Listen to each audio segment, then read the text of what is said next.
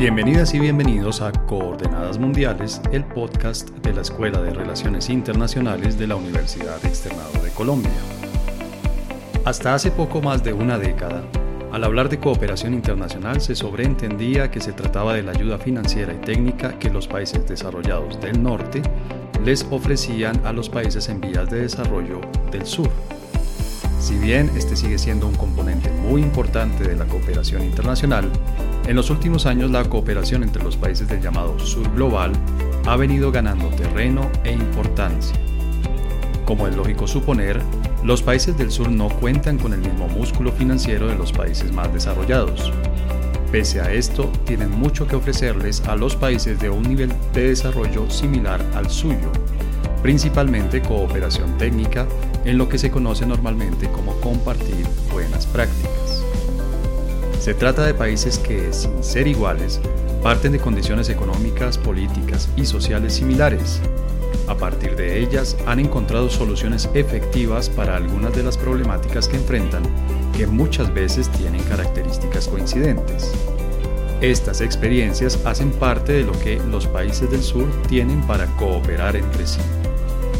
Precisamente para hablar de la importancia de la cooperación sur-sur, de su aporte al desarrollo y de su utilización como herramienta de política exterior, nos acompañan en este episodio Paula Ruiz, directora de la Escuela de Relaciones Internacionales de la Universidad Externado de Colombia, cuyo trabajo de investigación se centra en la cooperación sur-sur en América Latina, y Jerónimo Delgado, profesor de la Facultad de Finanzas, Gobierno y Relaciones Internacionales de la misma universidad, experto en África y en los procesos de cooperación que se dan entre los países de ese continente.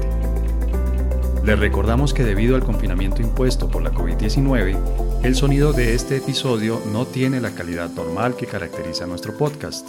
Les ofrecemos excusas por las molestias que esto pueda ocasionarles.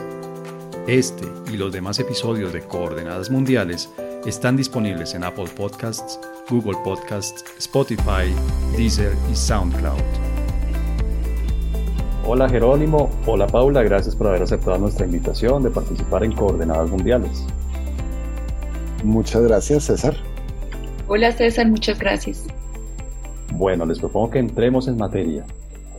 ¿Qué es la cooperación sur-sur?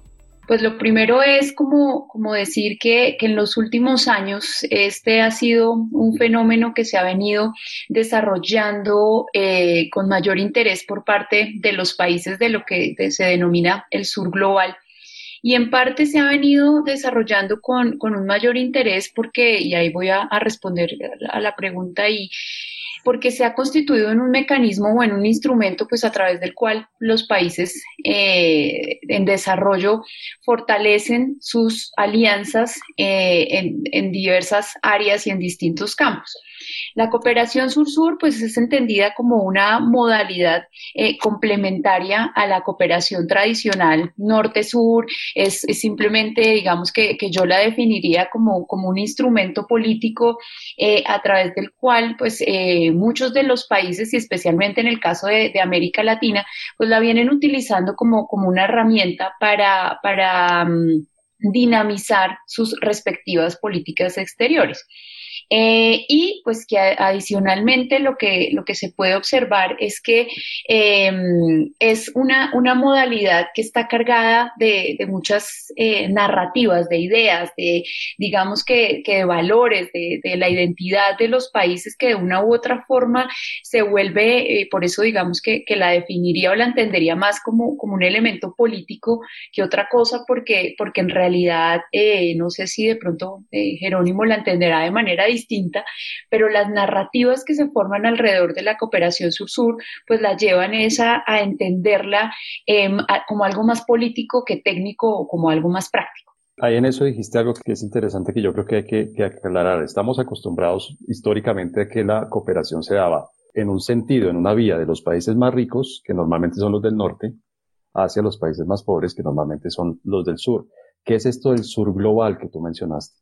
Bueno, digamos que ahí hay, un debate grande eh, porque es una expresión que se ha venido utilizando en los últimos años para hacer referencia precisamente a ese grupo de países eh, en desarrollo que tienen o creen tener características afines frente a los retos eh, en materia de desarrollo, por ejemplo, pero también digamos que comparten unas narrativas emancipatorias pues alrededor de, de cuál es su rol dentro del sistema internacional pero podemos hablar también más que de un sur global, pues de un sur eh, geopolítico, que ha sido más como una construcción eh, desde lo político que, otra cosa. O sea, Jerónimo, que no estamos hablando de un sur geográfico, es decir, e, evidentemente, lógicamente, dentro de ese sur global no vamos a incluir a Australia o a Nueva Zelanda, por ejemplo. Es que justamente partiendo de lo que dijo Paula, lo interesante del concepto de sur global es que es el último término de una sucesión de términos que se han venido utilizando para hablar de esta categoría de países. Durante la Guerra Fría hablábamos del tercer mundo, luego hablábamos de países subdesarrollados, luego hablábamos de países en vías de desarrollo, pero estos eran conceptos eh, que surgen desde, lo negativo, es decir, desde el subdesarrollo, entendido bajo un modelo occidental de desarrollo y demás. Desde Cuando la hablamos, pobreza también, por sí, desde la pobreza, etcétera, etcétera. Cuando hablamos de sur global, estamos hablando de un grupo de países, más bien de un concepto que surge claramente desde un punto de vista geográfico, porque hay una tendencia a que los países, digamos, eh, desarrollados estén en el norte y los subdesarrollados estén en el sur, pero es una tendencia. Eh, surge desde lo geográfico, pero se adapta para poder hablar de un conjunto de países que si bien no son iguales, y esto es fundamental, hay que decirlo, no son iguales, no son equivalentes, no tienen el mismo nivel de desarrollo, etcétera, etcétera, sí comparten tres variables fundamentales, que son vulnerabilidades, retos y dependencias frente al sistema internacional y frente a su relación con el norte. Eh, si hablamos geográficamente, eh, hay algunos autores que hablan que incluso el sur global no es el sur, sino el centro.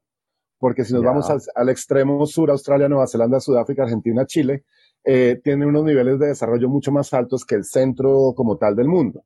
Entonces, en términos geográficos, habría que replantearse este concepto del sur. Pero el sur global sí hace referencia a estas vulnerabilidades, retos y dependencias. Y ahora que hablaban de cooperación sur-sur, es justamente una herramienta.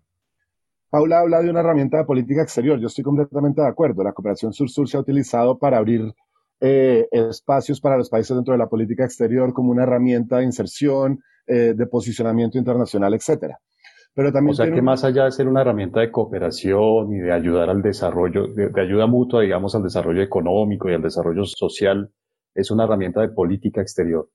Es que yo creo que cumple los dos objetivos, incluso tres, porque sirve de posicionamiento y sirve como una herramienta para insertarse en el sistema, sirve como una herramienta de cooperación, pero además tiene un elemento interno que yo creo que es fundamental, y es el elemento de cómo utilizamos esa cooperación sur-sur eh, para solucionar las vulnerabilidades, retos y dependencias que tengo yo adentro. Entonces, en este orden de ideas, si yo identifico a través de, de un análisis de gobierno normal los problemas X, Y y Z, la cooperación sur-sur parte de la base que habrá algún otro país que comparte ese mismo problema y ya lo habrá solucionado o esté mucho más avanzado en el, proceso de solución. Entonces la, cooperación sur-sur se convierte en esa herramienta que me permite a mí salir a mirar quién solucionó el tema del transporte público en ciudades. Eh, en una ciudad, pues en una, ciudad, un país que no tiene todos los recursos. del sur global, claro. Eh, ir y decirle, venga, enséñeme. Y adicionalmente yo creo que a lo que está diciendo Jerónimo es importante tener en cuenta, pues primero que precisamente por, por esa definición de, de, de, lo que se piensa es la cooperación sur-sur, pues hay que partir del hecho de, que existen muchas definiciones, es decir, es polisémica en el sentido de que a grandes rasgos pues se habla de una cooperación sur-sur como una forma de asociación y de colaboración entre los países del sur que, como lo decía Jerónimo, pues buscan resolver de manera conjunta sus problemas de desarrollo. Eh, el tema es que, eh, que, alrededor, y, esto digamos es una, una, opinión personal, alrededor de la cooperación sur-sur también se ha tendido a romantizar mucho el término, ¿no? A decir que, pues que, que, es una manera a través del cual los países del sur pues realmente van a lograr a partir de compartir sus experiencias por superar sus problemas de subdesarrollo, porque comparten entonces eh, algunas dificultades, algunos retos y el hecho de que sea una amplia, digamos, eh, sociedad o conjunto de países heterogéneos donde se respetan las diferencias culturales, que no es condicional, que no hay injerencia en los asuntos internos. Eh, desde el punto de vista, desde el punto de vista de la narrativa, la vuelve moralmente mejor que la cooperación tradicional.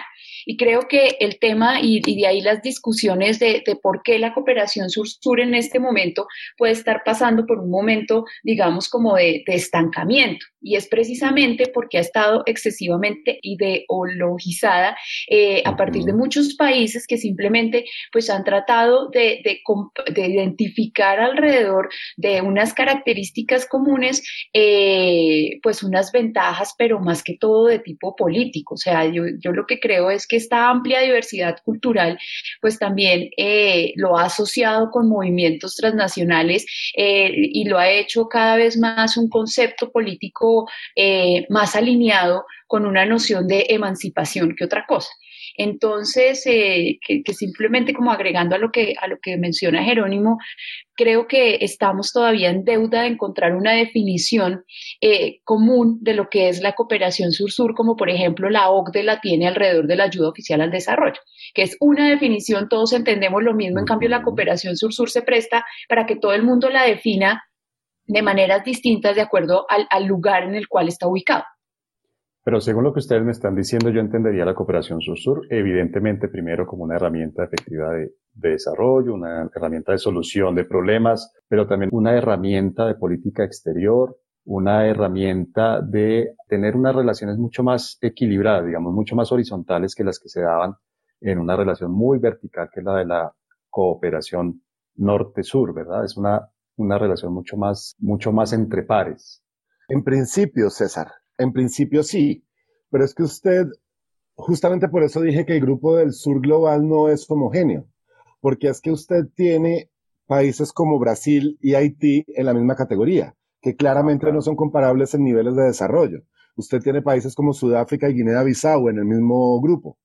Y dentro de la cooperación sur-sur, y ese es uno de los grandes debates, por ejemplo, que cabría dentro de lo que dice Paula, eh, dentro de la cooperación sur-sur usted tiene, por ejemplo, países gigantescos como India o China cooperando con países muy pequeños, donde elementos de, mejor dicho, donde esa definición, cualquiera que tengamos de cooperación sur-sur, se vuelve difusa porque empiezan a aparecer dinámicas que son características de la cooperación norte-sur, en términos de condicionamientos, en términos de yo le doy esto, pero usted me da, en términos de, de, un montón de cosas. Creo que si uno mira la cooperación sur-sur desde América Latina, indiscutiblemente la ve estancada o, en un periodo de estancamiento. Pero si uno mira la cooperación sur-sur desde otras latitudes, eh, esa afirmación habría que cuestionarla. Por ejemplo. Usted es experto en África y, me gustaría mucho que nos dijera, por favor, qué tan dinámica es la cooperación sur-sur en África, qué tanto le ha servido a los países africanos la cooperación sur-sur. Cuando se crea la Unión Africana en 2002, crean un, un órgano paralelo que se llama el NEPAD, que es la Nueva Alianza para el Desarrollo de África. Eh, y este NEPAD empieza con cientos de proyectos de cooperación sur-sur entre países africanos, pero cientos. Entonces, eh, cosas que van desde cooperación en infraestructura, donde países ricos eh, ayudan a la construcción de las autopistas panafricanas para conectar todo el continente, hasta acuerdos donde el 15% del PIB de los países se, se destina a investigación en salud y a través de la Unión Africana empezamos a investigar, por ejemplo, por qué las prostitutas en Kampala y Nairobi, las capitales de Uganda y Kenia, no se contagian de VIH a pesar de estar repetidamente expuestas al virus.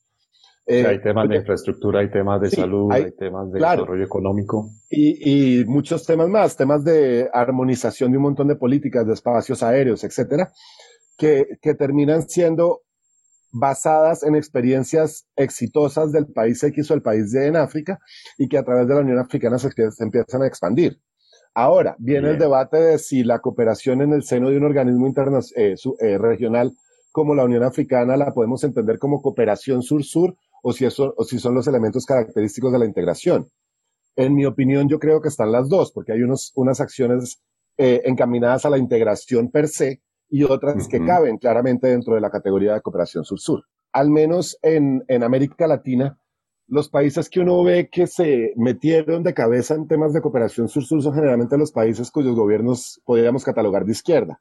Entonces vemos a Cuba, vemos a Venezuela, vemos el Brasil de, de Lula y de Dilma, vemos, en fin, los gobiernos de izquierda serían los que más se le metieron a ese, a ese cuento.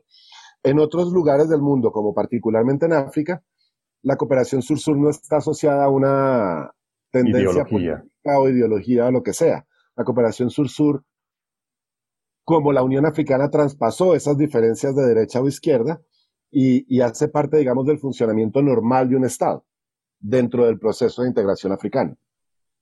Paula, ¿tú, concuerdas con Jerónimo, tú que has venido estudiando la cooperación sur-sur en América Latina, que te has venido especializando específicamente en Brasil? ¿Tú concuerdas con Jerónimo que en este lado del mundo la cooperación sur-sur responde a lógicas muy ideologizadas o también hay, digamos, algunos aspectos más técnicos que van más allá de las ideologías? Pues mira, en ese sentido, pues si bien hay una marcada tendencia, sobre todo en el periodo de auge de la cooperación sur-sur que se da durante la primera década del siglo XXI, que responde también al buen momento de la economía a nivel mundial que, favorece a América Latina eh, de manera particular, pues yo sí creo que a pesar de que hay una mayor tendencia por parte de los gobiernos de, izquierda de dinamizar la cooperación sur-sur, pues el caso de Colombia es eh, eh, eh, muestra perfectamente que no, que no es tan así, porque realmente la apuesta que empieza a hacer el gobierno colombiano alrededor de entender, y de hecho así la definen desde el gobierno Uribe hasta hoy, la cooperación sur-sur es un instrumento privilegiado de la política exterior del país. Es una, es una eh, modalidad que utiliza el gobierno para lograr eh, insertarse o mejorar su imagen, por ejemplo, hacia los países eh, de Centroamérica. Es una forma a través de la cual busca ganar unos espacios de concertación con otros países de la región, por ejemplo, en la región andina. Eso también a través de la cooperación sur-sur, Colombia pues vino fortaleciendo sus lazos de cooperación con Argentina, por ejemplo. Entonces, en realidad eso lo que nos demuestra es que simplemente la cooperación sur-sur respondió, fue al buen momento eh, por el que atravesaba la región. Solamente que, digamos que ahí volvemos al tema de las narrativas para los gobiernos de izquierda, cuando se empezó a dar esta famosa ola rosa en la región, pues eh, para los gobiernos de izquierda la cooperación sur-sur era perfecta porque encajaba entre los ideales y entre lo que buscaban. En el caso de Brasil, pues Lula da Silva, digamos que fue el más estratégico de cómo utilizar esta cooperación para expandirse, para ampliar y fortalecer eh, sus vínculos políticos, sobre todo con la región africana, con la cual, pues digamos que, que tenía vínculos eh, históricos, quería fortalecer su relación con los países del sur, un poco respondiendo a su política exterior, pero pues en el caso de Colombia también vemos que tal vez en el discurso no está tan marcada la cooperación sur-sur, pero en el marco político es el, lineamiento que se le da a la Cancillería. Entonces, eh, vamos a mejorar y vamos a, fortalecer, digamos que simbólicamente, el posicionamiento de Colombia en otras regiones vía cooperación sur-sur. Y si tú miras, por ejemplo, eh, la Alianza del Pacífico, a pesar de que sus objetivos y su principio y todo, pues eh, son más de tipo económico y comercial, también le dan un peso a la cooperación sur-sur en materia de educación. Entonces vamos a, fortalecer el intercambio de estudiantes en el marco de pregrado y de posgrados entre, entre los países miembros, vamos a dinamizar, digamos, esta, esta modalidad para, eh, para poder alcanzar distintos objetivos en materia política exterior. Entonces, en el caso de América Latina, realmente siento que fue algo que se le atribuyó mucho a los gobiernos de, izquierda, pero que realmente, pues Colombia lo que muestra es que, que esto es algo que viene desarrollando desde hace mucho tiempo. Y o sea que sí podría haber habido un elemento ideológico, pero en realidad hay otros factores que han impulsado la cooperación sur-sur en América Latina. Exactamente. Y, y, yo creo que hay un elemento adicional que habría que tener en cuenta, que es que lo que tú dices es completamente cierto. Pero también uno ve que cuando en Colombia sale Santos, por ejemplo, que tenía una política exterior mucho más estructurada y llega Duque, muchas de las iniciativas caen. En Brasil, cuando salen los gobiernos de izquierda, llega Bolsonaro, muchas de las iniciativas de cooperación sur-sur caen. Entonces también. Pero mira que en el caso de, en el caso de Brasil, por ejemplo, cuando uno mira las cifras de cooperación sur-sur, realmente, digamos que Bolsonaro ha sido más directo frente a no más mirar hacia el sur, sino que hay que volver a mirar al norte porque Brasil tiene que jugar en las grandes ligas. Digamos que discursivamente eh, eso va muy alineado con la personalidad y el modo de gobernar de, de, de Bolsonaro. Pero realmente la cooperación sur-sur viene cayendo en Brasil desde el segundo mandato de Dilma Rousseff. O sea, ella realmente vino, eh, para ella la política exterior hacia, hacia América Latina, pues sí era importante, era un legado que le había dejado Lula y que, digamos, durante su primer mandato se siguieron dinamizando muchos proyectos, pero la cooperación sur-sur brasilera viene cayendo, viene en ese proceso de retracción desde el segundo gobierno de, de Dilma Rousseff. Y en el caso de pronto de Duque, Sabes que yo por el contrario diría que, a pesar de que la cooperación susurra es que además pues se nos cruzó la pandemia, ¿no? Entonces digamos que muchas de las políticas que se querían implementar en materia de cooperación pues, pues se estancaron. Pero mira que si uno revisa la Estrategia Nacional de Cooperación 2019-2022, la cooperación sur-sur sigue teniendo un protagonismo evidente y sobre todo ahora con el ingreso de Colombia a la OCDE. Entonces es como nosotros, nuestro, nuestro rol de donantes se centra más hacia eh, fortalecer la cooperación sur-sur que, otra cosa. Pero es que la pandemia, sin lugar a dudas, pues no tenemos ni idea qué va a pasar con esto. Claro, es algo, inesperado y algo, relativamente inédito. la última que tuvimos fue hace un siglo y obviamente mucho ha cambiado en 100 años. Si volvemos al sentido más esencial de la cooperación internacional y obviamente de la cooperación sur-sur, que es el desarrollo, el desarrollo económico, el desarrollo social. ¿Qué tan efectivo es, qué tan eficaz es este mecanismo de la cooperación sur-sur, Jerónimo? Yo creo que hay matices. Yo creo que depende de cómo el Estado asuma la cooperación sur-sur, yo creo que depende de para qué la use. Yo creo que puede ser muy eficiente para problemas específicos y para, para solucionar una, a una... Le doy un ejemplo. Eh, eh, que además creo que es una de las ventajas de la cooperación sur-sur, es que puede ser innovadora, puede, puede, no es rígida como la cooperación norte-sur y no toca rendir tantos informes como. Le doy un ejemplo. Cuando la misión de la OEA llega a Haití, uno de los grandes problemas era eh, la seguridad en Puerto Príncipe. Y, y, uno de los debates que tuvieron es cómo podemos mejorar la seguridad, el orden público en Puerto Príncipe. La solución de los países que estaban allá, Argentina, Brasil, Chile, que fueron los que enviaron tropas a Puerto Príncipe a garantizar el orden, fue realizar un partido de fútbol Brasil-Haití, llevaron a las grandes estrellas a Puerto Príncipe y la entrada eran armas. Entonces en un día sacaron 32 mil armas de las calles.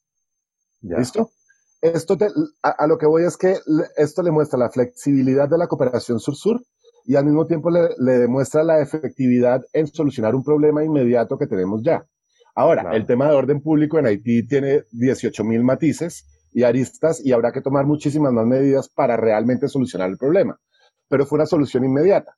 Otro ejemplo, cuando Sudáfrica iba a hacer el Mundial de Fútbol, estaba buscando qué, cómo conectar las ciudades sudafricanas, que son extremadamente esparcidas, sobre todo los townships, que eran las zonas negras durante la apartheid, que están muy lejos del centro, y era donde estaban los, los estadios de fútbol del Mundial.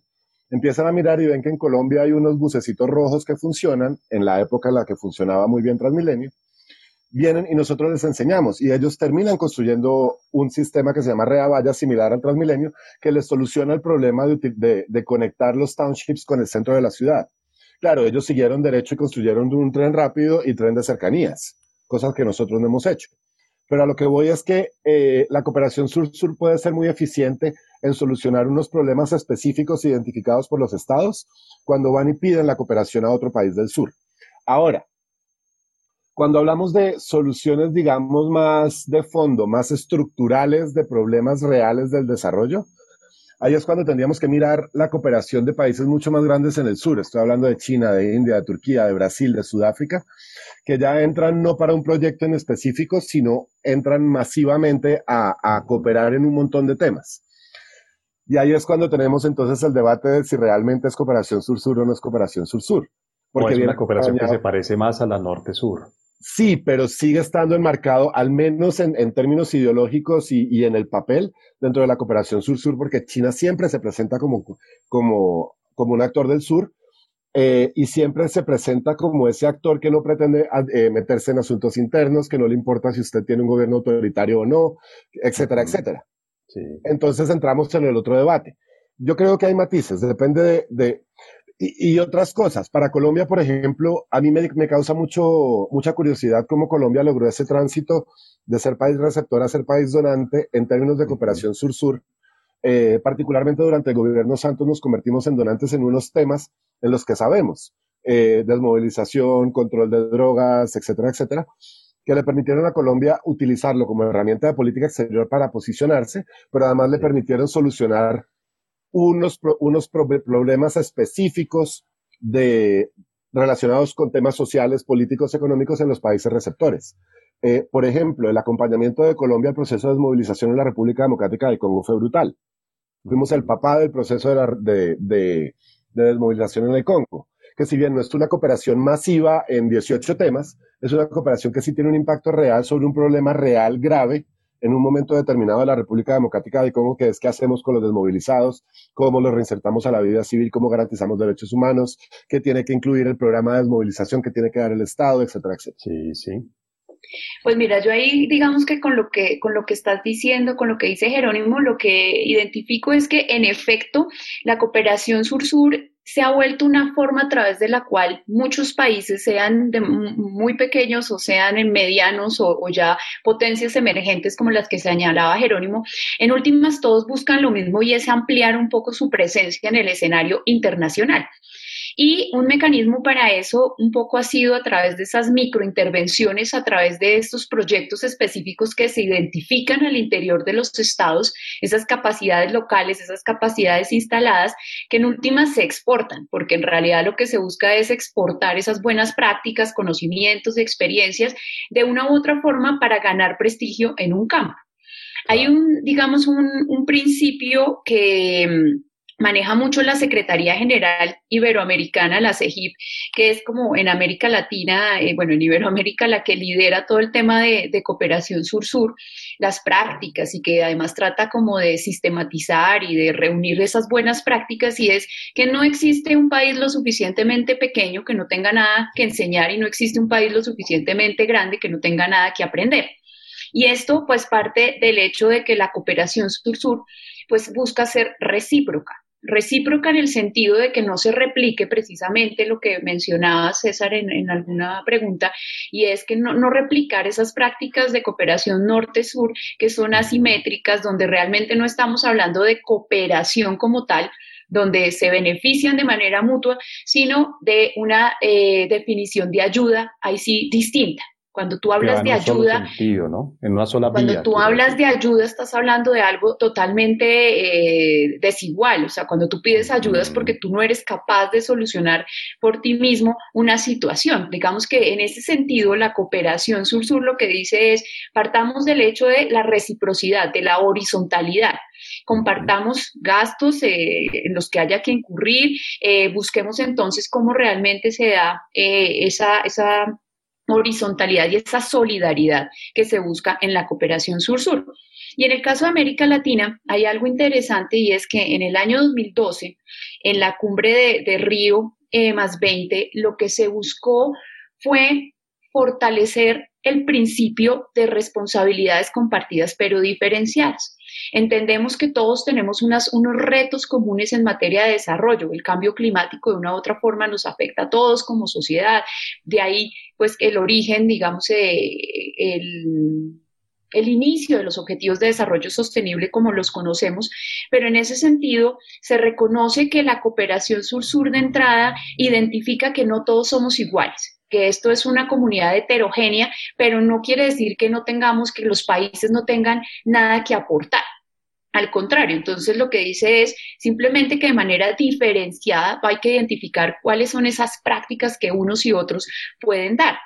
Lo que pasa con la cooperación sur-sur, y vuelvo a un comentario que había hecho antes, es que digamos que se tendió a romantizar mucho su discurso pero en la práctica realmente no resulta ser tan ágil porque igual los países tienen que invertir, igual los países tienen que destinar recursos para que esas buenas prácticas se lleven a cabo y no todos los países están en la capacidad de hacer. Y ahí vamos y volvemos a un comentario que hizo Jerónimo y es cómo pesa el factor ideológico al final y es que esos proyectos de cooperación, en el caso, por ejemplo, de Venezuela, Cuba, Ecuador durante el periodo de Correa, pues simplemente eran proyectos de cooperación que iban dirigidos hacia unos países con unas afinidades, digamos, ideológicas. Ahí es donde se te cae todo ese discurso romántico de, de la cooperación como un instrumento para el desarrollo a partir de buenas prácticas, experiencias, etcétera, porque al final... La dura realidad. Sí, porque al final los factores técnicos, eh, para llevar a cabo los factores técnicos, pues sí, parte del factor político.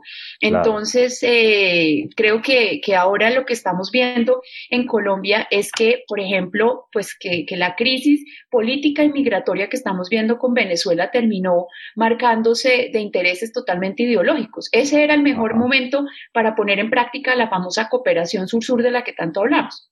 Pero no al final, ha sido posible. Al final no ha sido posible, ¿por qué? Porque pesa más el factor político que realmente eh, el, técnico en ese sentido. Paula, Jerónimo, muchas gracias por eh, haber participado en este episodio de Coordenadas Mundiales. Obviamente podríamos quedarnos hablando mucho tiempo y más con este mundo que está empezando a cambiar un poco a, las malas por la pandemia, por el surgimiento de potencias nuevas y yo creo que una reconfiguración de lo que ustedes nos explican que es este sur global y obviamente todo el tema de cooperación sur-sur no solamente como herramienta de desarrollo, sino también, por supuesto, como una herramienta de política exterior. Les agradezco mucho, mucho su participación y espero que nos podamos volver a encontrar en un próximo episodio para hablar de estos temas y, ampliar un poco todo, todo esto que se nos queda entre el puntero. Paula, muchas gracias. No, a ti, César, muchas gracias. Y Jerónimo, muchas gracias por habernos acompañado. Muchas gracias, César. Muchas gracias, Paula. Feliz día a todos. Chao, gracias.